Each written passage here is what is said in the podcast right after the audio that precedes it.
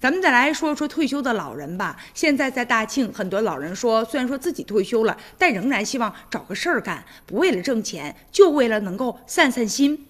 其实啊，像这样。想发挥余热的老人还真有不少，他们都希望啊能够出去找一份工作，但是儿女有的时候却会反对。你比如说今年呢，六十五岁的邹君华老人退休之前呢是做会计工作的，退休了就闲下来了，他反倒就不适应。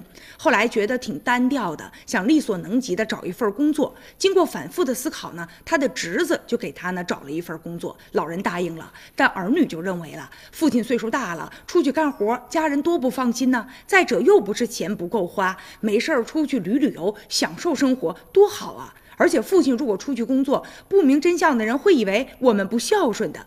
而且呢，老伴儿也劝他说，在自己家门口，这万一身体有啥不适应的，家人呢还能方便照顾。但是邹俊华老人就是不听，自己呢找到了这份工作，还真别说，干活之后啊，这心反倒啊就踏实了。他说呢，给自己找点营生，其实挺好的。老人再就业呀，其实是一种心理的需求。他们呢，可以有效的预防这个退休综合症，而且啊，可以保证老人和外界接触。这样一来呢，也能增加人际交往，防止老年抑郁。